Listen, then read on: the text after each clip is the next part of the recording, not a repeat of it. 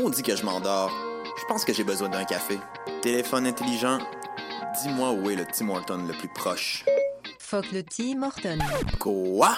Va donc au Salonger à la place au Salonger. Le café est vraiment bon, tu vas l'apprécier. C'est pas juste un jus de boîte que tu bois en attendant qu'il soit l'heure de tomber dans le jean à cochon. Situé au niveau métro du pavillon Aquin, le Salonger, c'est la place pour te sustenter. Vous écoutez Choc pour sortir des ondes.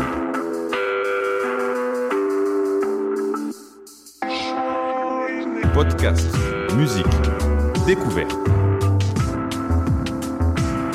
Sur choc.ca. La musique au rendez-vous.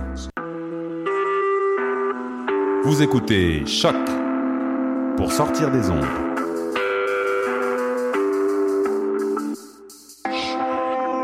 Podcast, musique, découverte. Sur choc.ca. La musique au rendez-vous. Les rencontres internationales du documentaire de Montréal. RIDM. Un festival, Plus de 120 films audacieux, une rétrospective sur le documentaire animé des échanges avec les cinéastes d'ici, et d'ailleurs, des œuvres de réalité virtuelle, et des shows gratuits tous les soirs. Venez découvrir le meilleur du cinéma du réel, où chaque histoire est une fenêtre sur le monde. on vous attend au FDN du 10 au 20 novembre. Rendez-vous sur ridm.ca. Du 16 au 19 novembre, M pour Montréal présente sa 11e édition. Préparez-vous à 4 jours de concentré musical et de découverte. Plus de 100 groupes locaux et internationaux, un marathon musical partout à travers Montréal. Ne manquez pas Martha Rainwright, Groenland, Busty and the Bass, Rhymes, Poirier Migration Sound System, Tommy Cruise, Croy, Brendan Canning, Yann Perrault, Hot Chip DJ Set, Hidalg, Darcy's, Caspian, Men I Trust et beaucoup plus. M pour Montréal du 16 au 19 novembre, programmation complète, passe festival et billets sur mpourmontréal.com. Mondial Montréal, c'est une occasion festive de se rassembler sur des rythmes endiablés aux sonorités métissées. Du 15 au 18 novembre, Mondial célébrera la musique sans frontières avec des artistes venant de la Corée, d'Argentine, de la Martinique, d'Estonie et bien plus. La série Accent autochtone mettra en vedette des artistes venant des Premières Nations avec Ishkwe, de Jerry Cans, Mo Clark, Logan Stats et Nick Sherman. Également en spectacle, Poirier, Bougat, Afrotronics, Niaz avec leur nouveau spectacle multimédia et bien plus. Offrez-vous un voyage autour du monde sans pour autant quitter la ville. Horaire, passe et billets sur mondialmontréal.com.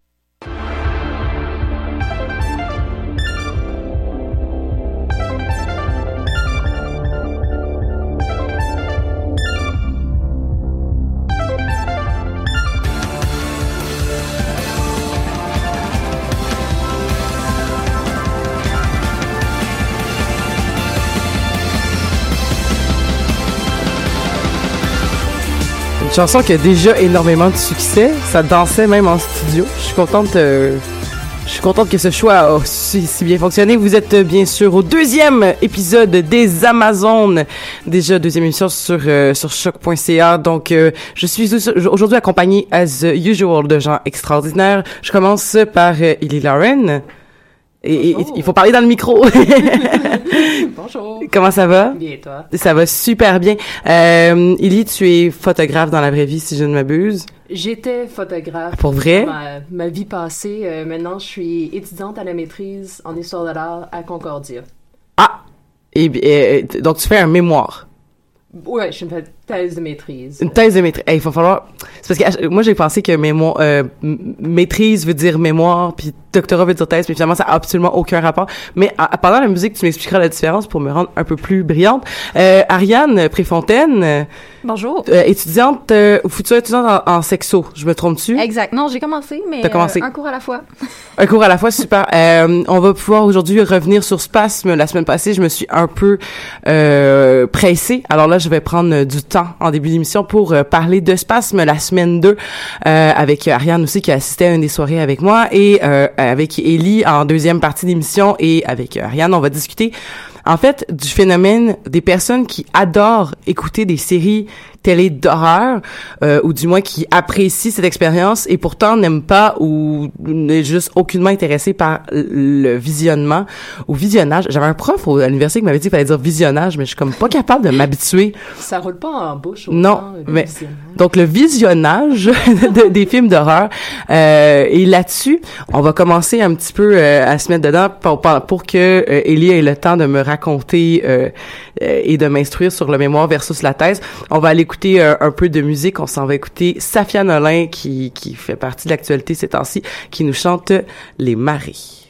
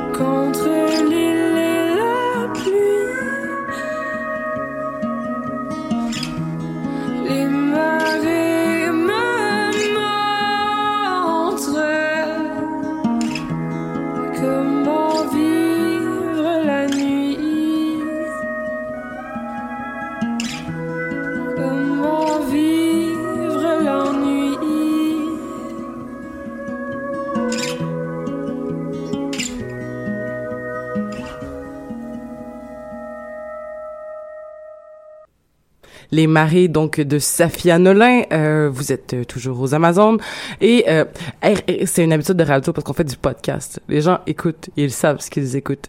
Mais tout ça pour dire que euh, nous serons, euh, nous, nous, nous, nous parlerons aujourd'hui de spasme en premier lieu.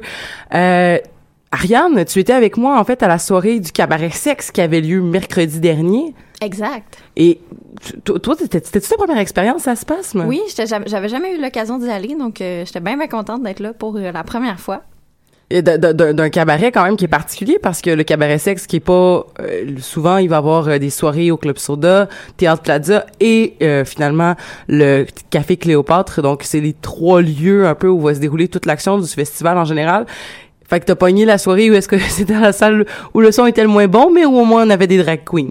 Exact. Je veux dire, on compensait avec quelque chose. Ça fonctionnait très, très bien. T'as-tu aimé euh, les, euh, les performances des drags? T'as-tu, toi, c'est quelque chose que t'as trouvé qui était adéquat dans, dans, le, dans le cadre du cabaret? Ah ben j'ai trouvé que vu qu'il était écrit qu'il allait en avoir, ça m'a pas dérangé. là. C'est sûr que je trouvais que le- la scène était peut-être pas adéquate. euh, tu sais, elle, elle donnait pas beaucoup de place, disons, aux, euh, aux filles qui étaient là, mais sinon euh, c'était le fun, c'était drôle, tout le monde, euh, tout le monde avait bien du plaisir. C'est, c'est, c'est vrai que ça pouvait comme un peu comme... C'était, quand même euh, ludique, là, toutes Ouais, les C'était comme une performances. pause publicitaire. C'est comme ah, on, on rev- ah, après la pause de quelqu'un qui chante en drag queen, on revient. Euh, tu voulais nous parler un peu des films que tu avais vus ce soir-là? Ben ouais, exact. Dans le fond, euh, moi c'est sûr c'est la seule soirée à laquelle j'ai participé, mais j'ai vraiment trouvé ça intéressant. Euh, Il y avait vraiment des films qui étaient variés, mais qui parlaient toutes d'une façon ou d'une autre de la sexualité. Euh, mais comme on le sait, le festival Spasme, ça, ça se veut être un festival de films de genre, de films qui sont insolites. Mhm. Donc euh, la plupart l'étaient, malgré qu'il y en avait. Tu sais, il y a quand même beaucoup de courts métrages qui étaient euh, présentés au cabaret sexe, qui étaient euh, par exemple des kinos, comme euh, euh, l'organisme euh, euh, mondial, où est-ce que tu as des, euh, plein de personnes qui se réunissent pour faire des films euh, Mhm. dans le milieu du cinéma de façon euh, indépendante et euh, bénévole la plupart du temps. Donc, euh, c'était des courts-métrages un peu de tout genre, mais il y en avait beaucoup qui étaient euh, justement insolites, puis ça traitait de, de sujets qui mettaient euh, quelquefois mal à l'aise. euh, Quelquefois, oui. quelquefois, disons. Donc, on a, on, tu sais, vu que, vu que plus tard dans l'émission, on va parler un peu euh, de tout ce qui est euh, horreur, euh, je trouvais ça intéressant peut-être de mentionner que l'horreur qui était vécue dans un cas comme celui-là, c'était plus l'horreur due au malaise. Oui, Donc, c'est vrai. Qui était créée dans les films. Donc, tu sais, qu'on a parlé euh, d'inceste dans, dans un des films, d'inceste qui, qui était volontaire et d'autres qui ne l'étaient pas. Euh, on a parlé de zoophilie, de masturbation, de la vision de la nudité, des choses comme ça. Donc, beaucoup de films qui étaient intéressants et qui me faisaient un petit quelque chose de comme, ah, euh, ça me fait réfléchir. Ça, et comment je me sens par rapport à ça, ça me met un petit peu mal à l'aise. Mais c'était des excellents films. Je les ai tous aimés. Tous, Ouais. tous, tous. Ce qui est intéressant aussi, c'est qu'il y avait euh, un film qui s'appelle Naked qui a ouvert la soirée, en fait, euh, qui faisait partie de... Il y avait des extraits du film qui faisaient partie de la bande-annonce de Spasme 2016 et qui, en fait, le fait qu'on voit, on voyait un petit bout de fesses de femme a fait que la vidéo a été censurée sur, euh, sur Facebook. Et le court-métrage parle de, de censure. Oui, et, de, et du tabou de la nudité. C'était juste Donc, excellent. c'est- juste excellent. Tout, tout- tout ça est très ironique. Euh, y je pense qu'il y a un film en particulier que tu voulais nous Oui, nommer. j'aimerais ça, en fait, euh, mentionner que la raison pourquoi je suis allée uniquement à cette soirée-là, euh, outre le fait que j'étais extrêmement occupée, c'est parce que euh, ma cousine, qui est comédienne et réalisatrice, euh, présentait un film à cette soirée-là, un film qui d'ailleurs a gagné un prix du public euh, dans un autre festival. Euh, le film s'appelle Finger Nights et ça parlait euh, d'un thème tout à fait d'actualité, qui est en fait le, consent- le consentement sexuel euh, et le port du condom, en fait. Euh, mais tout ça avec des personnages qui sont en fait des mains. des mains de personnes. Donc, euh, c'était très drôle à regarder. Moi, je l'ai vu plusieurs fois. C'est sûr que je suis complètement vendue. Je suis une très grande fan. Mais ce film-là a une très, très bonne réception en général. Donc, euh, je tenais à le, à le mentionner. Et euh, de plus, vu que c'est aussi, vu que c'est d'actualité, je tiens à mentionner que euh, cette même cousine du nom de Mara Jolie a, euh, a sorti un film euh, l'année dernière et qui est comme représenté encore en ce moment, qui s'appelle Pour vrai. Et il va y avoir un article qui va être publié dans le Journal de Montréal samedi sur ce film-là qui parle en fait de viol conjugal. Donc Mhm. euh, une semaine après la manifestation euh, contre la culture du viol, euh, tout ça. Donc euh, je tiens à le mentionner et euh, on va essayer de ici aux Amazones de le mettre sur le site internet pour que vous puissiez le voir éventuellement. Donc, euh, voilà. Mais euh, c'est drôle parce que euh, en fait quand on était à la soirée du cabaret sexe, euh, je voyais justement quand Finger Night a joué, Et là, je regardais la, le générique de fin. Et là, je t'ai vu, tu étais au générique comme la cantinière. Oui, Donc, exact, euh, exact. Ben, je suis toujours là. hein. J'habite avec euh, ma cousine, donc euh, je suis tout le temps en train de, de l'aider pour des choses. Puis moi, ça me fait bien, bien plaisir. Donc, comme je disais, je suis number one fan. Donc, c'est sûr que j'allais euh, faire un peu de name drop ici. Mais allez le voir, sérieusement, c'est très bon. Puis l'article va sortir samedi dans le Journal de Montréal. Donc, euh, Ben parfait. Écoute, euh, je, je ferai pas le tour de tous les films, bien sûr, parce que euh, comme j'avais dit, je crois la semaine passée, que on avait quand même 400 films qui ont été présentés, soumis à Spasme, et là-dessus, il y en a 67 qui ont été retenus. Donc euh, quand même, donc c'est fait quand même faire le résumé de 67 films, même si je prenais une minute par film, ça, ça, ça, ça prendrait plus que toute l'émission. Je vais juste mettre l'accent en fait sur les gagnants de l'édition, donc qui ont été décidés entre autres par le public et le jury, jury qui était euh, composé des euh, trois réalisateurs de, du film Feuille morte, dont on a pu voir la bande-annonce. Il y avait beaucoup de bandes-annonces, en fait, euh, durant le festival, de films actuels tels que Prank ou euh, Écarté ou euh, Feuille morte, qui sont tous des films de créateurs québécois qui sont soit en ce moment au cinéma ou qui ont été au cinéma il y a pas longtemps. Et ces films-là, justement, donc le, le festival se passe, mais oui, un festival de court-métrage insolite, mais aussi, je crois, une bonne plateforme de promotion de la culture cinématographique de genre en général au Québec. Bref, c'était mon éditorial, ou du moins mon avis euh, éditorial. Euh, les, films, donc c'est ça je disais, donc les trois réalisateurs de Feuille morte et euh, Laurence Côté-Collins, qui est la réalisatrice de Écarté aussi, qui a donc été présentée de la bande-annonce durant le, durant le festival. Euh, on va commencer par le prix du public. Et là, je suis contente parce que c'est c'est le c'est le, le film que moi j'ai voté pour. Donc c'est comme si j'avais gagné un peu mes élections. C'est le film Uncanny Valley que j'avais un peu parlé la semaine dernière, euh, un film euh, argentin et qui a été présenté pendant le programme de science-fiction. Ce qui est intéressant avec ce film-là, en fait, c'est que il y a beaucoup beaucoup beaucoup de thèmes en vraiment pas beaucoup de temps. Le film dure euh, de mémoire, je crois c'est 8 ou 9 minutes, mais on parle de hum, on parle de, de, de, de, toxicomanie, on parle de dépendance, on parle de marginalisation, on parle de mm, on parle de ne, de ne pas être satisfait avec la réalité qu'on a on parle d'armement, on parle de, de militarisation, on parle de banalisation de la violence, on parle de on parle de tellement d'affaires là et le scénario est bon et les acteurs sont bons et les effets spéciaux sont vraiment débiles donc prix du public Uncanny Valley J'aimerais vraiment qu'il soit disponible en ligne à un moment donné. Je vais pouvoir euh, le partager sur la page Facebook des Amazones, bien sûr, si ça arrive. Euh, on continue donc avec le prix du jury, La Voce. La Voce que j'avais euh, j'avais j'avais pris le temps de, de, de, de raconter à la première édition des Amazones et que j'ai j'ai nommé Ariane parce que Ariane, euh, je peux stouler que t'es vegan, ça ah oui, dérange tu pas. me- Tu peux me stouler. et, et je suis moi-même végétarienne, donc voir un film qui se passe dans une porcherie, c'était vraiment, euh, c'était, vraiment difficile. Et j'étais vraiment contente de me dire une chose que je mange plus de porc parce que c'est sûr que je me sentirais super mal à l'aise, même si le thème, même si le thème de, l'ém- de, de l'émission n'est pas, pas de l'émission, mais le, le thème du film n'était pas directement relié à, à, à, à la question de de manger des animaux. de manger des animaux. C'était beaucoup plus proche, en fait, je te dirais, de, de la voix, de parler, de s'affirmer, tout ça. Un excellent film, donc, euh, d'un réalisateur québécois qui s'appelle euh, David Hulot, et euh, voilà, qui a été présenté aux Inclassables numéro un, Grand Prix du jury, donc un peu comme l'équivalent de meilleur film, si vous voulez. Mais meilleure réalisation a été donnée à Uncanny Valley, donc j'ai déjà parlé. Meilleur scénario, The White, The White Room, un film qui a fait beaucoup l'unanimité, un film qui, qui a été présenté euh, au Cabaret Trash, qui discute en fait euh, d'un homme. C'est très très court, c'est très humoristique, mais dans le fond c'est un homme qui arrive dans une salle toute blanche, qui est devant un homme à cravate qui lui dit ben bien merci t'es mort euh, donc euh, tu peux poser toutes les questions. T'as- T'as 60 secondes pour poser toutes les questions euh, ou ou 100 ou 120 mais je me rappelle plus trop mais t'as t'as un temps limite pour poser toutes les questions et je vais te dire la vérité sur ces questions là. Donc, par exemple, euh, est-ce que de quoi ça ressemble la vie après la mort, puis tout ça. euh, est-ce que j'aurais dû, euh, est-ce que à quel moment est-ce que je, est-ce que j'ai rencontré la femme de ma vie, est-ce que si ceci. Donc, c'était très très humoristique et il y avait un punch de la fin vraiment très drôle. Et drôle, hier j'ai rencontré quelqu'un qui était au cabaret trash euh, et qui m'a dit que c'était son film préféré du festival. Donc voilà, meilleur scénario pour The White Room. Meilleur film d'horreur, euh, Pesanta. Un film qui, moi, m'a laissé un peu... c'est pas mon genre. tu sais, on parlait tout à l'heure de films d'horreur, là. Mais ça, c'est vraiment un film d'horreur, là, tu sais, comme... Mais c'est pour ça qu'il a, a gagné meilleur film d'horreur, mais c'est que c'est un film qui était très long, très... Je veux dire, il y a un long plan séquence de juste une fille qui, qui panique. Et c'est tout. Fait que c'est quand même intéressant. C'était bien réalisé, c'était beau, euh, le punch de la fin était bon. euh, un peu, il se passait pas grand chose. Je dirais c'est pas le film où est-ce que justement qu'il y avait le plus de matériel dans les thèmes, mais où est-ce que c'était juste efficace, ça faisait peur. C'était gore, les effets spéciaux étaient, ben, les effets visuels, en fait, il y avait beaucoup de maquillage, là, c'était comme, c'était bien réussi, donc excellent.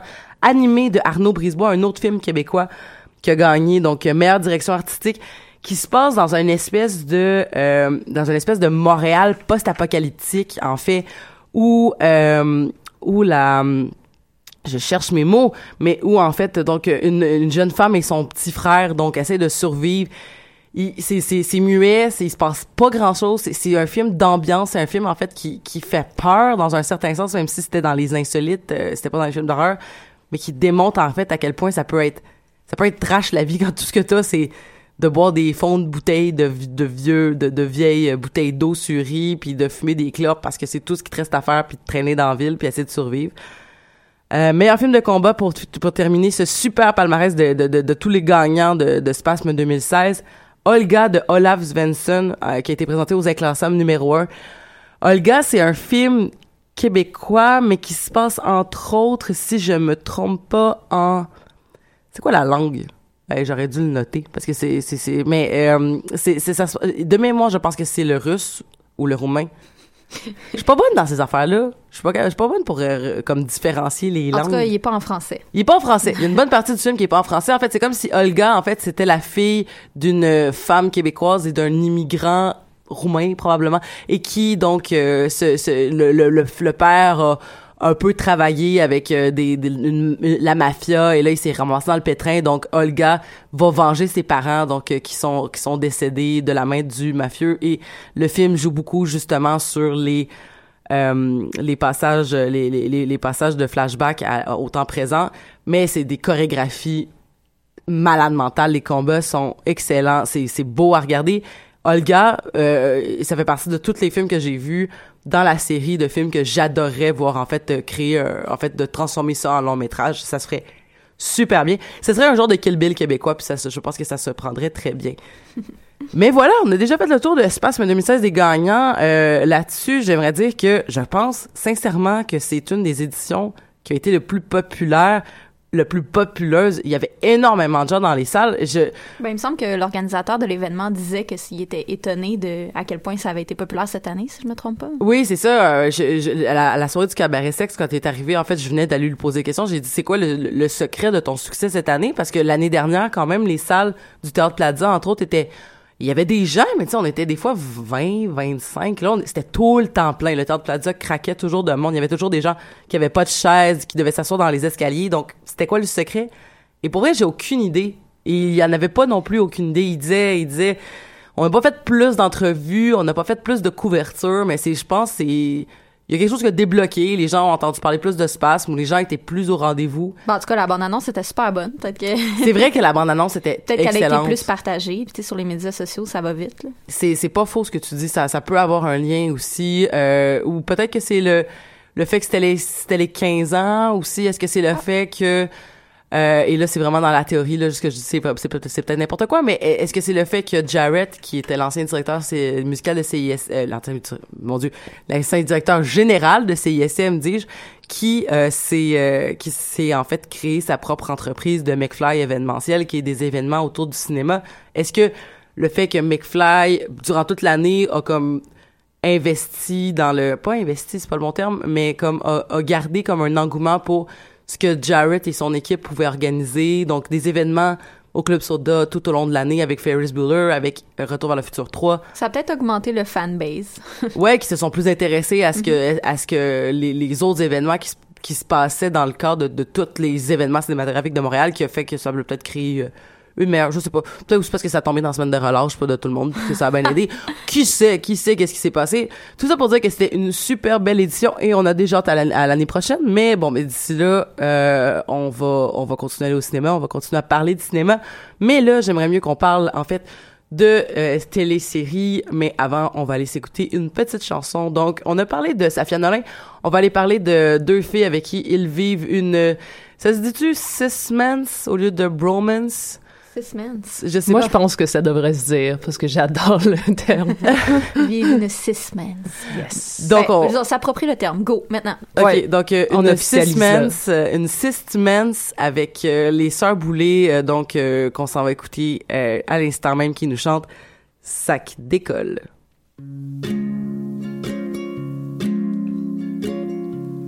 Je viens de finir ma dernière boîte.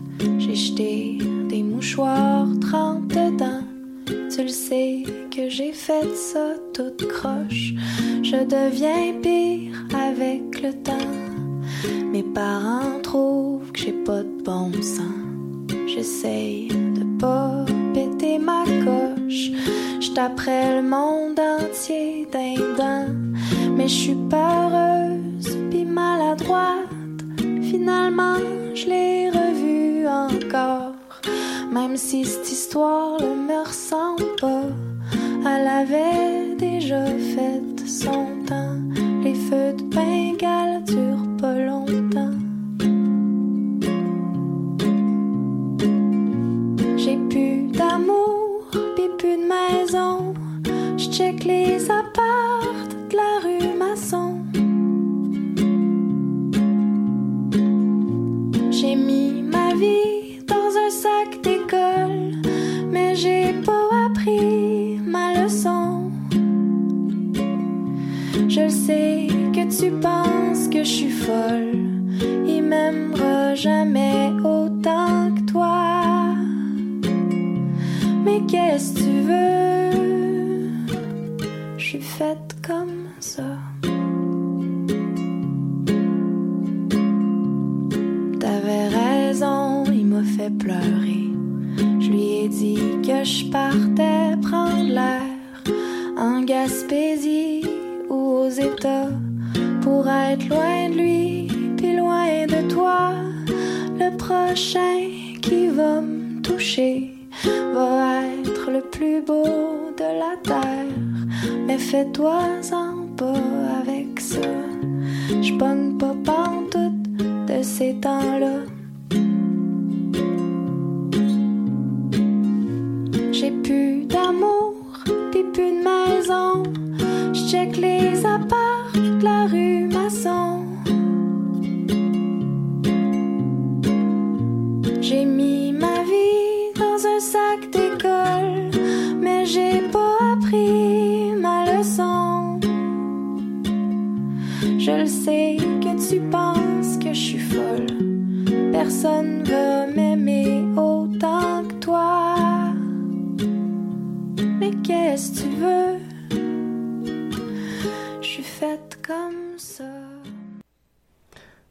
Mon Dieu, ça finit sec. Mais euh, c'était euh, les sœurs Boulay qui nous chantaient Sac d'école. Là-dessus, euh, en fait, on cherchait un sujet à discuter cette semaine euh, sur euh, sur le groupe euh, de, de- des Amazones et Ellie a nommé en fait que ah, moi j'aime ça regarder des séries d'horreur, j'aime beaucoup Walking Dead, mais c'est drôle, j'aime pas beaucoup regarder des films d'horreur. Puis ensuite Ariane elle a dit la même chose pour la série American Horror Story. Donc je me suis dit, il y a quelque chose là.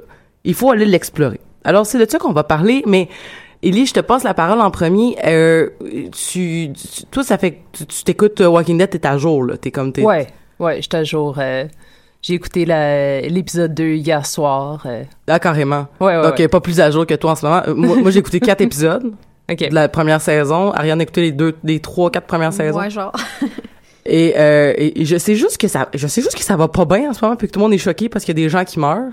Mais je pensais que c'était Ouais. le concept de la série, mais. Mais c'est parce qu'il y avait un niveau aussi, euh, genre, comme, comme mon chum l'avait dit, c'est comme un niveau gore à genre niveau 11 que ça l'a euh, atteint euh, dans cette euh, dans l'épisode, la première épisode de cette nouvelle saison-ci, donc on est dans la, la saison 7, euh, qui était comme une violence euh, démesurée, peut-être, selon certains, euh, quelque chose que je pense qui, qui s'était pas vu à la télé avant. inattendu. là.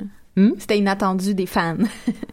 Ben, là, après ça, c'est ça. Ça faut se demander parce que c'est comme. C'est c'est une épisode. C'est une série qui est violente, puis qui, touche beaucoup à c'est sûr comme il y a les zombies qui sont euh, gore, qui sont dégueulasses, puis tout ça, qui font peur, mais c'est beaucoup davantage sur la violence entre les humains. Puis, Hmm. puis pour moi, c'est ça qui m'intéresse beaucoup. Parce que euh, c'est ça, comme tu disais, moi, je ne traite pas film d'horreur, j'aime pas ce qu'on me fasse peur. euh, mais euh, les zombies dans Walking Dead, contrairement à des, comme des zombies dans euh, World War Z, sont pas rapides. Donc, c'est, c'est, sont comme pas épeurants. Tu te dis comme au pire, euh, Ouais, genre... c'est- c'est des zombies style Resident Evil 1, là, tu sais, comme... Ouais. Où justement, ça, ça, ils se laissent traîner un peu, puis... Ouais. Si je me trompe pas. Ou, en- ben, ou euh, je pense encore à Shaun of the Dead, où est-ce que tu peux carrément Mm. genre les mener où est-ce que tu veux comme des animaux un peu bêtes. Donc euh, euh, pour ça, c'est sûr comme par moment, euh, il y a des groupes de zombies qui se ramassent autour des personnages, puis là ça c'est épeurant, mais individuellement, tu, tu dis qu'en général les, les gens vont gagner, donc c'est davantage sur les vilains les gens qui rencontrent qu'ils ont perdu leur humanité dans ce monde post-apocalyptique. Et t'as plus peur des humains que des zombies, dans le fond? Oui, tout Ah, à fait. Un peu comme. Tout à fait. Et là, je, je, je fais, je fais que des parallèles à des films parce que, comme, j'ai pas regardé Walking Dead, mais un peu comme, euh, mettons, euh, 28 jours plus tard, là, que peut-être que vous Mm. avez vu, mais qui est un film de zombies aussi, mais où c'est des zombies qui courent.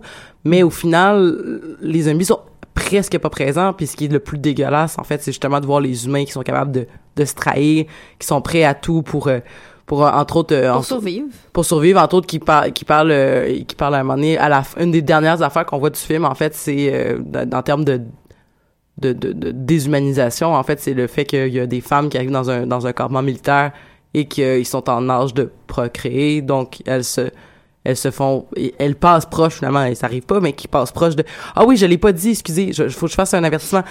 Ce n'est pas spoiler free Euh, si vous voulez comme ne pas connaître ce qui se passe dans American Horror Story ou plein d'affaires euh, ou à Walking Dead vous pouvez euh, vous dire comme euh, je reviendrai dans une couple de semaines quand je serai à jour parce que ce n'est pas euh, spoiler free mais euh, donc qu'est-ce que je disais? Ouais bref, bref fait que c'est Ben, le- les femmes se pa- passent proche de se faire euh, violé parce qu'il faut qu'il faut qu'il repeuple l'humanité. Maintenant que l'humanité est en est en descente de- de- et que tout le monde devient des zombies dans le fond ben qui fait que bref ça devient Faut repeupler. faut repeupler. Donc euh, bien sûr tu es obligé de, de faire l'amour avec cet homme. Et là voilà. Donc voilà donc euh, ou c'est plus plus épeurant ça que de voir les zombies. En fait qui à la fin les zombies sont utilisés pour attaquer les humains méchants. Hmm. par les- donc c'est les humains gentils du, du, de- du film qui utilisent des zombies pour tuer les méchants. Ah, c'est wise. bref co- continue je, je voulais pas t'interrompre. Non je c'est tout à fait correct. Mais c'est ça donc pour moi c'est le drame humain et mais aussi comment euh, une question aussi ça devient des questions éthiques de il y avait un- des articles super intéressants que j'avais lus où est-ce que et, ils ils parlaient comme quoi ça devenait des représentations d'éthique de guerre et que les personnages eux-mêmes euh, devenaient des manifestations physiques de concepts éthiques. Est-ce que tu peux donner des exemples avec des personnages? Ouais, comme par exemple euh, l'utilitarisme, donc de peu importe, euh, du la fin justifie les moyens. une bien sûr. de philosophie comme ça. Euh, T'as Rick. euh, qui est le leader de, du groupe qu'on suit depuis la saison 1, et t'as aussi Carol qui sont prêtes à tout, peu- euh, à faire n'importe quoi, peu importe, genre pour servir leurs propres moyens, mais pour servir les moyens ultimement du groupe. Du groupe, ouais. Pour faire Ouais. survivre le groupe, ils vont, ils Donc, vont pas euh, eux, hésiter. eux vont faire, mettons, ils vont sacrifier la vie de, ils vont sacrifier la vie de un pour le, le, le bien de, de, de la majorité. Ouais. Alors qu'il y a d'autres personnages qui vont plus, euh, qui vont s'opposer, mettons, à tuer quelqu'un ou ils sont, vont s'opposer à, à faire certaines actions qui sont cruelles, même si ça aiderait vraiment le groupe parce que ils, ils représentent dans le fond quelque chose d'autre. Ouais, Dans, euh, comme par exemple, euh, puis ça, ça vient euh, à mettre en danger le groupe. Tu as le personnage Morgan qui va sauver euh, un personnage d'un groupe qui est opposé au groupe de Rick, puis que, tu sais, qui ce personnage-là a tué et euh, menace dans le fond la sécurité du groupe. Mais pour Morgan, c'est important parce qu'il ju- il justifie comme quoi toute la, toute vie ont une valeur. Donc, euh, Après ça, il y a... Qui est plus le déontologisme kantien, là, comme plus proche de, tu sais, comme justement, là, comme... Le je- vegan. Le vegan. Euh, ouais, puis donc c'est ça devient des questions euh, éthiques intéressantes, mais aussi de qu'est-ce à un moment donné euh, quelle valeur a la vie en, en tant que telle dans un monde post-apocalyptique. C'est jusqu'à quel point tu peux continuer à faire des actions qui sont tout à fait horribles, puis continuer de vivre avec toi-même. Mm-hmm. Donc, Ben, euh, c'est sûr, c'est différent dans un contexte post-apocalyptique que maintenant, euh, en 2016. euh, Pas, Mais- pas de zombies. mais, c'est- mais c'est- ce qui est intéressant avec, avec Walking Dead, c'est que c'est, c'est, c'est, c'est- puisque c'est un monde post-apocalyptique, comme, comment ça va, ça, ça, ça, ça va être quoi la finalité d'une série comme ça? Parce que si, si- si- si- le monde sera-t-il un jour plus dans l'apocalypse, ce serait-tu comme ça que ça pourrait finir? C'est, je pense que l'idée, puis ils nous montrent dans la, dans la saison un petit peu, où est-ce qu'ils vont essayer de rebâtir Mhm. une, une société. Ils, ils le font euh, à l'intérieur des petites villes euh, que les gens ont réussi à reconquérir. Euh, mais, euh, ouais, je pense que ultimement, c'est c'est peut-être, ce serait peut-être le but final euh, de la série. Mais en même temps, euh, peut-être qu'il n'y en a pas de, de bonne fin Ah, possible. c'est pas faux, ça. C'est, ça, c'est aussi quelque chose que dans euh, les, la première épisode de cette nouvelle série-là, euh, le méchant qui est Negan, et il dit There is no happy ending now. Il n'y a plus de fin heureuse possible maintenant. C'est dans le monde dans lequel on vit, c'est plus possible ça. Ah. Ben, comment tu peux être heureux aussi euh, après avoir tué des centaines de personnes, tu sais? Et ça, c'est une question aussi, tu sais. Dans le sens, mettons que tu t'es battu, puis t'as défendu ton clan, puis tout ça pendant des années. Puis là, ça se rebâtit, ça se rebâtit. Puis là, maintenant, t'as quoi? T'étais comme, t'étais dans le monde post-apocalyptique de- quand t'avais 23 ans, mettons. Puis là, tu te ramasses, t'as 75 ans, t'as genre 253 morts sur la conscience. Comment tu vis avec ça, tu sais? Mais c'est pas si loin que ça de, de notre réalité aujourd'hui. Ben, peut-être pas la nôtre en tant que Nord-Américain, mais si on considère dans d'autres pays qui sont en Ouais, guerre. bien sûr. euh, ça, c'est tout à fait dans ce sens-là d'actualité. Puis, tu sais, je pense que je pense que le choc post- post-traumatique peut, peut, peut, peut apparaître n'importe quand, tu sais, mais ça pourrait être, euh, ça pourrait s'expliquer que des fois, il y, a des, il y a des gens qui réussissent à rationaliser ce qui se passe en se disant, comme par exemple, c'est, c'est, c'est particulier à la situation et mon geste n'était pas, puisque par exemple c'était pour survivre, ça veut pas dire que ça les affectera Ouais, pas, ça, parce mais que tu peux réussir à rationaliser sur le coup, mais dix ans plus tard, en faire encore des cauchemars puis t'en vouloir, tu sais. C'est. C'est Fait qu'après Fear the Walking Dead et après Walk- The Walking Dead, on va avoir Walking Dead in Therapy. C'est, ce que je comprends. Oui, c'est ça, exact. ça serait intéressant.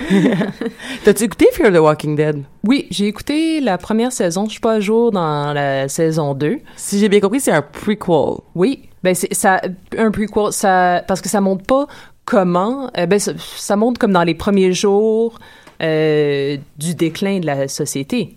OK. Donc euh, Tout qu'est-ce que Rick a manqué au début quand il se réveille dans l'hôpital? là? tout à fait. OK, parfait. Donc, euh, où est-ce que t'as un, une famille, puis tu les suis alors que, genre, ils commencent à avoir des nouvelles comme quoi il y a cette maladie-là, puis, euh, mais ils sont encore, ils vont encore au travail, euh, ils vont, tu sais, ils ont encore ces, leur vie un peu quotidienne, mais il y a juste comme quelques euh, événements tragiques.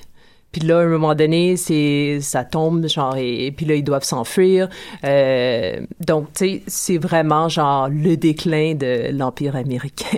Oh. mais c'était, mais c'était une seule saison ou ça va être. euh, Non, ça continue. Ça continue. Ouais. Donc, ça va-tu continuer jusqu'au réveil de Rick dans l'hôpital ou ça va continuer jusqu'à. Ça pourrait même comme être carrément une autre trame narrative qui va se faire euh, sur le côté, puis. Ça pourrait être tout à fait une autre trame narrative parce que c'est une autre famille.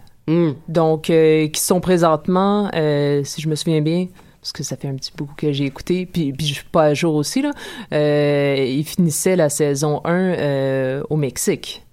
Donc, ils sont complètement ailleurs que Rick et sa gang. Mhm. Donc, il y, y a de quoi explorer aussi, là.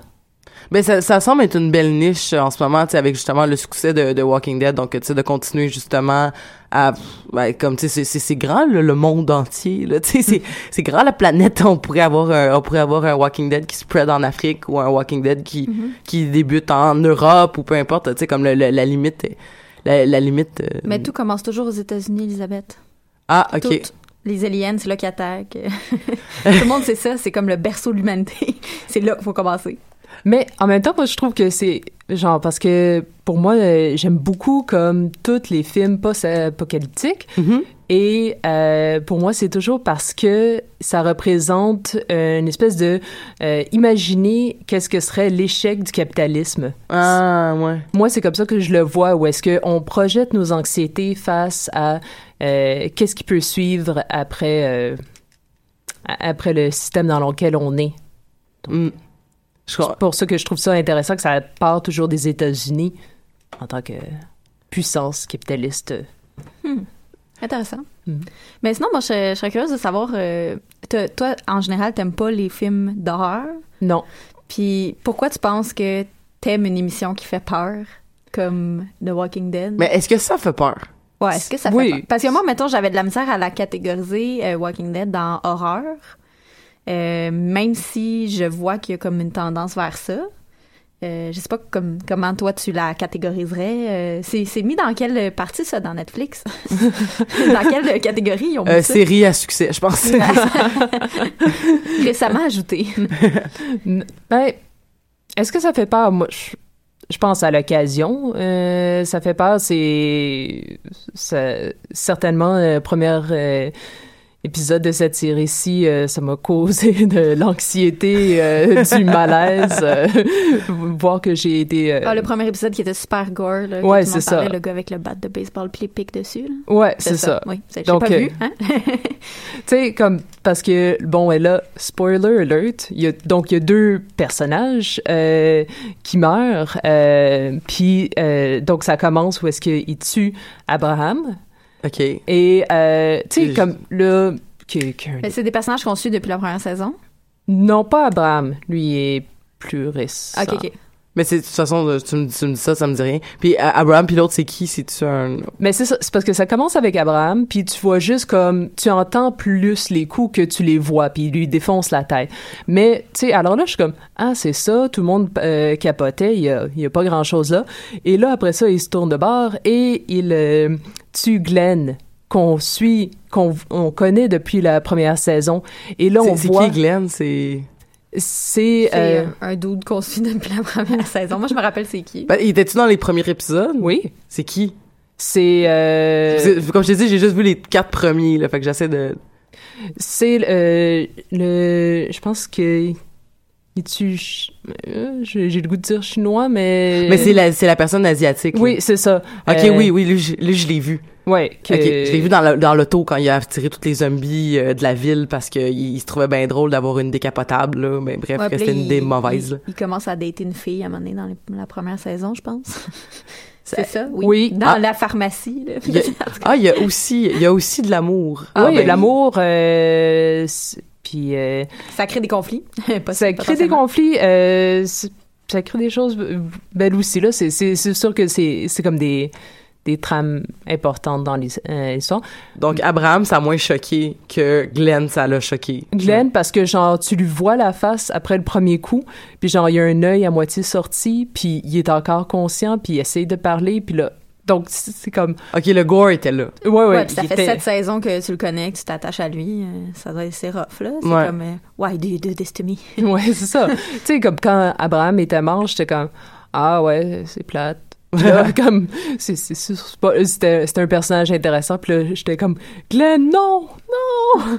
Mais ce que j'ai ce que j'ai trouvé euh, intéressant en fait euh, dans la dans dans les euh, dans les euh, dans les parce que j'ai pas écouté Walking Dead mais j'ai vu passer beaucoup beaucoup d'articles sur les réseaux sociaux et il y avait en fait une question sur la, les scénaristes est-ce que les scénaristes sont absolument dans le tu sais comme est-ce qu'ils doivent pour être sûr qu'on reste accroché à leur série doivent mais oui ils doivent nous faire vivre des émotions fortes des émotions des fois en plus dans des séries je pense entre autres à Game of Thrones où on n'aura pas que du plaisir on n'aura pas on ne verra pas que les gens gagner et voir des personnes mourir comme ça. Ils ont dit, mais là, est-ce qu'ils vont trop loin? Mais c'est comme, mais ces séries-là ne servent pas à nous amener au ravin de ce- de notre malaise, de notre tristesse, de notre peur et tout ça. Et on peut pas, on peut pas, moi, ça, ça m'étonnerait même pas qu'un jour, euh, même peut-être que, peut-être pas Rick, parce que j'imagine que Rick, Rick, c'est comme l'équivalent du, euh, du, euh, du, du, du médecin dans, dans Lost, là, un peu, là. C'est vraiment le bon, le bon Jack, là, je pense, là, que, tu sais, comme, ben, il s'appelle bon Jack, Jack, justement. euh, ouais, c'est ça, c'est... Mais C'est- c'est c'est un, relatif. perso- c'est un personnage qui est nuancé. Puis ça, ça je pense euh, euh, que c'est qu'est-ce qui est intéressant aussi dans les séries télévisées et notamment dans les séries télévisées euh, d'horreur, c'est que tu as vraiment le temps de développer les personnages à l'os Mhm. et de les nuancer beaucoup aussi, contrairement à, mettons, un film d'horreur où est-ce que, bon, ça dure, mettons, deux heures, deux heures et demie. Hey, tu peux long, développer un personnage. Euh, tu peux, tu peux développer un personnage en deux heures et demie, mais t'en as plusieurs à développer, puis t'as pas tant de temps que ça au, au bout du compte, puis tu dois euh, faire peur aux spectateurs. Je veux dire, on s'en fout là que le personnage il, il a un passé difficile, whatever. C'est comme c'est pas là-dessus qu'on va focuser là. On va, tu sais, on n'essaie pas de créer une genre d'empathie euh, chez le, le spectateur ou la spectatrice de pour le personnage. T'as pas le temps. Tu veux Mhm. juste faire peur. Puis je, puis je pense que c'est un excellent moment pour faire la transition de Walking Dead à American Horror Story Euh, avec oui, le point que tu viens euh, d'énoncer. puis je pense, euh, de mon côté, en tout cas, c'est vraiment pour ça que j'ai beaucoup euh, apprécié American Horror Story. Euh, ben, j'ai écouté les, euh, les trois premières saisons. J'ai Mhm. presque fini la troisième. Euh, et pourtant, moi, les films d'horreur, tu me dis, ah, on écoute tel film d'horreur. Je suis comme, non, genre, t'oublies ça, là, comme jamais de la vie, là, jamais, jamais, jamais. Ça me fait vraiment trop peur, ça me stresse, je trouve ça inutile. Je suis comme, pourquoi je vis ces émotions-là? J'en ai pas envie, tu sais. Tandis qu'American Horror Story, ça fait vraiment peur, mais euh, tu, les personnages sont tellement développés, le- les scénarios sont vraiment euh, complexes, euh, les personnages sont nuancés et tu t'en, tu, tu te trouves à, à développer un attachement puis de l'empathie pour des personnages qui sont vraiment horribles, puis sais, qui Mhm. sont vraiment des pas bonnes personnes entre guillemets. Sauf que là tu vois ah pourquoi ils sont devenus comme ça, qu'est-ce qu'ils ont vécu quand ils étaient jeunes, qu'est-ce qu'ils ont vécu juste v'là trois semaines puis qui a fait que elle, elle a, elle a réagi comme ça par rapport à telle situation, hein, puis t'es comme ah ok je comprends. Fait que là t'es comme hey dans le fond ce monde-là c'est des vraies personnes puis c'est ça qui fait peur parce Ben- que tu pourrais toi aussi là, développer des, des, des affaires de même jusqu'à un certain point là. Toi aussi, tu pourrais, tu pourrais te rapprocher de, de l'horrible. euh, Et mais l'avantage avec, euh, l'avantage avec American Horror Story, c'est que c'est toujours très, très proche du surnaturel aussi. Puis je pense que cette proximité-là fait que quand même on peut faire une nuance entre, c'est vraiment une série d'horreur surnaturelle euh, qui Mhm. va aller ch- chercher des codes qu'on est moins, euh, que, tu sais, justement, qu'on n'est pas juste, mettons, dans le film d'horreur de psychopathe, même s'il y a Il y a ça aussi, il y a beaucoup beaucoup de euh, de psychologie des personnages euh, Mhm. là-dedans puis mais c'est mêlé aussi euh, euh, avec beaucoup de choses euh, surnaturelles et euh, intenses et improbables. Puis ça ça a été euh, jusqu'à un certain point une critique d'American Horror Story comme quoi qu'ils ont un petit peu trop essayé de faire comme un melting pot de toutes les affaires qui font peur puis ils ont tout mis ça dans une boule puis c'est ça. Ben, c'est vrai que, en fait, c'est parce que c'est c'est surtout que, mettons, la première saison, euh, dont le thème était euh, La Mur- maison hantée, Murder, Murder House. House, euh, c'était les fantômes. Tu sais, on parlait de fantômes. On parlait aussi de, tu sais, de, de, de grudge, là, tu sais, comme un peu de, de tu sais, d'avoir une maison où est-ce que justement il s'est passé tellement Oui, c'est d'atrocités, là, toutes qu'il y ces a comme une énergie vont- négative qui se, et là, oui, on voit des psychopathes, des affaires Ouais, comme c'est ça. T'as un, un scientifique fou un peu qui fait des expérimentations dans le sous-sol de la maison puis qui recolle des bouts de bébés ensemble. Ouais, c'est ça. Donc, ou ils le... explorent tous les classiques. un Euh, petit oui, peu. exact. Oui, Et ok. ils- ils ont- mais c'était vraiment comme dit Elisabeth dans la première saison, c'était vraiment on parle des fantômes. On parle des fantômes. Puis on parle de l'atrocité humaine qui fait qu'il y a des âmes qui restent dans la dans la maison, mettons. Donc ça c'est ça c'est assez c'est clair. Ouais. C'est- mais clair. la deuxième saison, par contre, qui Hey, est là, là. Asylum, Ok, euh, euh, Asylum. Ok, bon, la maison des fous. Euh, là, euh, ah j'aurais dû mettre j'aurais dû mettre de, euh, Dominique comme musique pour comme que tout le monde soit super freak out parce que il y a une seule chanson qu'ils ont dans l'asylum et c'est un, un tourne euh, c'est ça se passe dans, dans, dans les années je pense 50 ou 60 là, je, je ne sais plus Mhm. Euh, et euh, t'as euh, t'as justement comme un un, un, un, un- disque euh, qui, qui joue et c'est le seul disque qu'ils ont et c'est Dominique Nick Nick s'en allait tout simplement. Puis là, c'est comme mais on comprend pourquoi ils deviennent fous là. Je veux dire c'est la seule tune qu'ils écoutent à tous les jours pendant Ouais. des années. Bref donc t'as la maison des fous t'as les nazis t'as les extraterrestres t'as les zombies t'as euh, le Yarb, t'as... Euh... C'est ça, l'ange de la mort, euh, tu sais. Et non, il y a tellement de thèmes qui sont traités dans la... Moi, je, moi ça m'a pas dérangé. J'ai trouvé ça super intéressant Ouais, quand ouais, j'ai écouté la deuxième saison, puis cette saison-là m'a fait excessivement peur. C'est ma saison pourtant, préférée, J'étais un peu maso, puis je les écoutais quand même, un à la suite de l'autre, puis j'étais comme, OK, je suis vraiment stressée. Un peu comme quand j'ai écouté Stranger Things. J'aimais vraiment ça, mais ça me faisait vraiment peur. C'est vrai, on on- Ça t'a fait peur, Stranger Things? Oh, mais je te dis, je suis vraiment pissou, là, comme j'écoute ça, là, puis j'ai ma doudou, puis là, je suis comme, faut que je parle à quelqu'un après, parce que je suis comme, là, je suis un petit peu stressée parce que j'ai peur de rêver au Demogorgon, tu sais, je suis vraiment pas, euh, j'aime pas les films d'horreur, sauf que dans ces émissions-là, c'est tellement... euh, Il y a tellement de développement, de scénarios, de- le- les images sont belles. Ça, moi, je suis très... euh, euh, quand la cinématographie est belle, quand la, la photographie est belle, quand les personnages sont développés, sont nuancés, ça, j'adore les, les- personnages et- qui sont nuancés, qui sont pas juste comme complètement dichotomiques. Et les acteurs de, de, de, et actrices, en fait, de, de, de American Horror Story sont, sont tous et toutes Excellent. excellentes. Euh, je veux dire, on a, à partir de la saison 3, on a Kathy Bates qui arrive aussi et qui, et qui défonce la baraque. Elle est tellement, c'est une actrice tellement talentueuse. Mais d'ailleurs, dans les dans les dans plusieurs des saisons, il y a eu beaucoup de prix que les euh, que l'émission euh, a gagné. D'ailleurs, euh, Jessica Lange a gagné, je pense plus de, de- plus de 3 4 prix pour la saison 2 et 3. D'interprétation. Euh, oui, meilleure euh, out- outstanding euh, outstanding euh, actress, quelque chose comme ça. Euh, ple- plein de prix qui ont été gagnés par beaucoup de, de femmes euh, Mhm. actrices là, euh, dans l'émission. Puis là, d'ailleurs, moi, je suis en train d'écouter la troisième saison, puis je tiens à mentionner que niveau comme quantité de personnages féminins, c'est super intéressant parce Mhm. que ça parle de de la sorcellerie. de la sorcellerie, des sorcières, puis là, d'ailleurs, la sorcière est une icône féministe vraiment reconnue. ben oui, effectivement. Super intéressant d'explorer ça, puis... Et t'as toutes sortes. En fait, ce qui est intéressant aussi, c'est que t'as toutes sortes de sorcières. Ouais, puis ça parle des sorcières voodoo. Ça- oui. Euh, fait qu'on traite aussi de... D'intersectionnalité. Ah oui, c'est ça, c'est super intéressant parce que dans le fond, c'est même avant que la série, que la saison numéro 3 sorte, euh, les créateurs avaient discuté comme quoi que leur but c'était d'en faire euh, euh, une saison qui avait un thème féministe qui était fort, Mhm. que ça allait parler de, de race, là, race euh, en anglais, Mhm. et d'oppression, des thèmes de, de famille, les mères et les filles. Oui. Euh, et qu'est-ce qui est intéressant aussi, j'ai lu des articles sur le sujet, puis c'est vraiment comme super fascinant, euh, c'est que dans la saison 3, on va montrer beaucoup d'oppression, de brutalité, de misogynie, mais dans le but de la critiquer. Mhm. Mais c'est sûr que pour la critiquer, t'as pas le droit de le mo- t'as- t'as pas le choix de le montrer. Obligé, tu sais. Fait que t'as Ouais, des ouais. moments où est-ce que c'est super intense puis que c'est vraiment comme euh, la, la personnage va vivre full de misogynie, va vivre vraiment de la violence super intense. Là, juste dans la saison 3, il y a une fille qui se fait euh, gang rape, là, c'est super trash. Euh, mais après ça, on en parle de ça. Tu sais, Ouais. on, on, on- on traite le sujet d'une façon pour critiquer ça. Fait que c'est- c'est vraiment intéressant, mais ça met, ça fait peur puis ça met vraiment mal à l'aise. En fait, le, le, le, le viol est de, de mémoire dans le premier épisode. Mhm. Et euh, ce qui est intéressant, c'est que la fille de, qui est jouée par Emma Roberts de, de mémoire, parce que ça fait, ça fait quelques années que j'ai vu la saison 3, mais euh, il me semble qu'elle réagit en étant... C'est quelqu'un qui est excessivement euh, euh, imbu d'elle-même, c'est quelqu'un qui, qui, qui se prend pas pour, euh, pour de la chenoute, là, mettons, et qui, on dirait est pas capable de reconnaître pendant un certain temps qu'elle a vécu une expérience qui est traumatisante puis au lieu au lieu de, de, de, de nommer genre j'ai été victime elle décide de se venger contre tout le monde elle fait un carry d'elle-même puis comme Ouais. on va juste euh, on va tout on va tout et c'est ce qui est une réaction quand même qui se vaut je veux dire on n'est pas obligé d'être euh, on peut vivre des émotions et ces émotions sont, là- sont C'est ça. Puis peuvent je être variées euh, c'est intéressant. Pour, c'est pour ça que je disais que euh, de qu'on, qu'on en vient à développer une, une certaine euh, connexion genre avec les personnages. Puis on se dit, crime, moi aussi je pourrais faire ça. Dans le Mhm. sens que, tu sais, mettons là que moi ça m'arrive là de, de me faire euh, violer par une gang de gars. Là. Puis je veux dire, des, joueurs de football dans le dans Oui, le ça, c'est comme un- qui, est, une- qui est une- très iconique aussi oui, comme euh, exact. Tu sais, je veux dire, ça t'arrive, t'es complètement traumatisé, tu t'es fait droguer, t'es complètement déchet, puis ça, ça y est, là, comme ça, ça t'a marqué pour le reste de ta vie, c'est complètement horrible.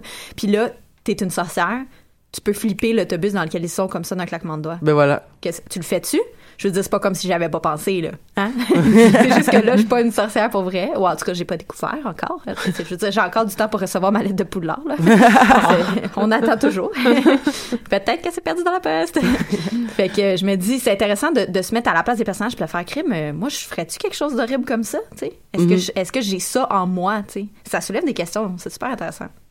Puis il y a aussi le, le personnage euh, le ben, je veux pas dire principal, mais c'est parce qu'on on entend ses pensées dans la saison 3 qui euh, n'est pas capable de faire l'amour si elle, si elle- c'est comme c'est comme c'est comme ça qu'elle découvre qu'elle a des problèmes de sorcellerie en fait euh, qu'elle qu'elle a des qu'elle a des Oui. pouvoirs c'est que si elle couche avec un indi- avec un gars elle, elle, le- elle lui fait faire une crise cardiaque instantanément Ouais, et, ça, il ben, meurt il- il- genre sa tête explose plein de sang, là, c'est vraiment dégueulasse. Mais ça, ça- j'ai lu un article là-dessus, puis ça critiquait un peu ça dans un sens parce que ça disait, tu sais, que ça visitait un, un mythe et une peur de la femme qui est le, euh, c'est quoi non, c'est vag, euh, le vagina indentata, indentata ouais ouais qui est comme euh, d'avoir des dents dans le vagin, tu sais, puis Ouais, que ouais. c'est une peur euh, qui, est, qui est présente depuis vraiment longtemps parce que c'est comme l'homme qui a peur de se faire euh, genre Manger le pénis, ouais, ouais, exactement. bouffer le pénis littéralement. Mhm. Euh, puis ça a été critiqué qu'il qu'il avait utilisé ce, ce mythe-là super vieux pour comme dans leur émission, mais d'un autre côté, ça la définit vraiment pas. Puis après le premier épisode, on n'en parle plus là. Comme c'est Non, c'est ça. Euh, c'est- vraiment plus traité. Puis ça, c'est intéressant parce que c'est elle est pas définie par sa sexualité, puis elle est pas définie par son, pour le moment en tout cas, qu'elle ne peut pas avoir de sexualité Mhm. euh, avec pénétration en tout cas. là. Mhm. Fait que ça, ça j'ai trouvé ça bien. Puis euh, les toutes les filles dans euh, la troisième saison, saison qui s'appelle euh, Coven, euh, toutes, toutes, toutes les filles sont des personnages euh, excessivement euh, bien développés, ouais, euh, ouais. des excellentes actrices. D'ailleurs, là, vraiment, je, je recommande à tous et à toutes, même si vous avez un petit peu peur. mais, mais pour revenir sur l'aspect de la scénarisation, en fait, aussi des séries télé versus les films d'horreur, il Mhm. y a quelque chose, je vais revenir à la saison 2 un instant parce que euh, il y a quelque chose de vraiment intéressant, c'est que, mettons, mettons t'écoutes les épisodes, je les ai toutes euh, regardés en rafale, mais euh, si t'écoutes les épisodes une semaine après l'autre, les personnages, par exemple, le méchant de la saison 2, euh, qui est joué par euh, j'ai juste Monsieur Spock dans la tête là mais euh, Lui, là, celui qui joue Monsieur Spock. celui qui joue Monsieur Spock là. mais euh, et euh, ah, là ça me gosse de pas savoir son nom mais Est-ce c'est pas que tu parles de Nimoy ou? Non le jeune Spock Ah, ok, dans le les jeune nouveaux Spock. euh, Ah. dans les nouveaux bref Ben lui, c'est ça. lui bref euh, vous me le google on le google on- en tout cas, hey, je déparle. Mais ça pour dire que lui, on a, c'est le méchant de la saison 2 et on a le temps de s'attacher parce que je pense qu'on découvre que c'est le méchant genre dans le troisième épisode. Fait que là, ça fait deux épisodes que tu le vois puis que tu fais comme, oh mon dieu, il est bien hot, il est bien fin, il est bien gentil, il est bien, euh, il est- t'sais, on a tout le temps de comme s'attacher puis là finalement c'est une espèce de psychopathe C'est vraiment comme le dégueulasse. méchant dans Frozen. Ah ou- oui, ben c'est pas faux, c'est vrai, c'est comme on découvre qu'il est le méchant juste à la fin. C'était quand, le- même- c'était quand même une première dans un film de Walt Disney, on s'entend. ou, ou la méchante dans euh, ou la méchante dans Zootopia ou peu importe là tu sais comme justement que Ouais. tu découvres c'est qui juste à la dernière minute Exact. Euh, et euh, mais dans un autre côté fait que t'as- t'as vraiment le temps de t'attacher t'as même le temps de- t'as deux semaines pour t'attacher pour finalement faire comme ah, finalement il est vraiment que quand horrible tu les euh, binge-watch, quand tu les écoutes toutes Ouais. d'un coup, t'as t'as moins le temps parce que c'est comme... C'est tout, euh, c'est tout un à la suite de l'autre. ben voilà et que dans et aussi c'est que euh, le fait qu'il y ait énormément de trames narratives en même temps fait que euh, dans un film d'horreur, s'il y a un méchant et qui est masqué dans, comme dans comme dans le deuxième comme dans le deuxième la, deuxième, saison, l'enjeu ça va probablement être de découvrir qui c'est. Mm. Et là, c'est tellement il y a tellement de trames narratives que finalement quand tu découvres c'est qui, c'est tes surprises parce que c'est comme c'est c'est tant ça qui était important au final parce que t'as toutes les autres trames qui qui est en qui est en qui qui qui, qui est en Qui sont en cours. en cours et t'as quand même le temps d'avoir très très peur mais t'as aussi le temps d'avoir des moments excessivement touchants Mm. comme euh, quand euh, Evan Peters euh, qui, qui est dans toutes les saisons d'American Horror Story et Jessica Lange en fait ont une, ont une belle un beau moment d'amour et d'amitié quand euh, quand euh, euh, à, à la fin elle meurt euh, elle meurt de vieillesse là puis que il va il est à son chevet puis qu'il tu sais, il dit tout va bien aller puis c'est comme c'est vraiment un beau moment touchant qui dure pas très longtemps mais euh, voilà c'est c'est c'est c'est c'est c'est- t'as le temps d'avoir chose, c'est quelque chose qu'on verrait pas dans un film d'horreur parce qu'on n'aurait pas le temps de traiter tout ça, tu sais. Oui, exactement. Puis ça, puis ça serait pas pe- pertinent parce que t'as pas le temps de t'attacher aux méchants. Puis là, dans les séries d'horreur, t'en as plein des méchants, t'en as pas juste un souvent. Mhm. Puis euh, t'as plein de différentes euh, trames narratives qui se déroulent en même temps, comme tu disais. Donc euh, ça, ça, ça, ça crée un- une intrigue aussi qui est beaucoup plus intense, tu. Mm. Parce que tu veux savoir comment ça va se poursuivre, tu. Puis même s'il y a une, quelque chose qui est résolu, là, t'as une autre affaire à résoudre après. Ouais. Tout le temps quelque chose qui va se passer, puis encore, puis encore, puis là, ça te laisse sur le bout de ta chaise. Donc, euh, vous pouvez en ce moment écouter euh, le Walking Dead. Si vous l'avez pas écouté, comment vous pouvez les suivre sur Netflix. Sinon, ça joue à quel poste, à quelle heure euh, et Ça joue sur AMC. Je ne sais pas à quelle heure parce que Parce qu'on parce qu'on les écoute en différé. Ouais, c'est ça. Mais sur, I- euh, sur IMC, on peut les on peut les écouter donc euh, et ou, ou- ou utiliser la méthode de- d'écoute que vous voulez. Bref, on écoute Walking Dead Euh, et on écoute euh, American Horror Story sur FX en ce moment saison 6, My Run OK Nightmare. Bref, saison 6 qui est une espèce de si j'ai bien compris où on fait des liens entre toutes toutes toutes toutes toutes les saisons Ouais, c'est de- ça. Ça a été dit comme quoi qu'il y allait, euh, qu'on allait enfin comprendre de quelle façon chacune des saisons étaient reliés dans un espèce de même univers. Mais euh, je sais pas s'ils vont ils vont je sais même pas s'ils vont faire des clins d'œil sur le fait que c'est toujours les mêmes acteurs mais qui font pas les mêmes personnages, mais probablement pas parce que là ça, ça va devenir Ça commence à être compliqué, là. ça commence à être très compliqué. Dans tous les cas, euh, ben merci beaucoup euh, Ellie d'avoir été avec nous aujourd'hui pour parler de, de, de Walking Dead. Euh, de on, rien. s- on se on se revoit bientôt. Merci beaucoup Ariane euh, aussi pour avoir parlé d'American Horror Story et de Spasme. Donc euh, la semaine prochaine, si tout va bien, euh, ben en fait, je vous rappelle que demain sort euh, Doctor Strange, donc le nouveau Marvel. On va aller checker ça ensemble. euh, donc, euh, on va sûrement en parler la semaine prochaine. En fait, euh, moi, je vais aller le voir. Probablement que d'autres collaboratrices vont y aller et on va pouvoir discuter de nos impressions sur Doctor Strange. Là-dessus, je vous invite à aller liker notre page Facebook, les Amazones, et de poursuivre. On va, on va partager de tout ce qu'on a parlé aujourd'hui. On va partager des affaires. Donc, ben, je vous souhaite déjà à la semaine prochaine et un excellent début de mois de novembre et à, à bientôt.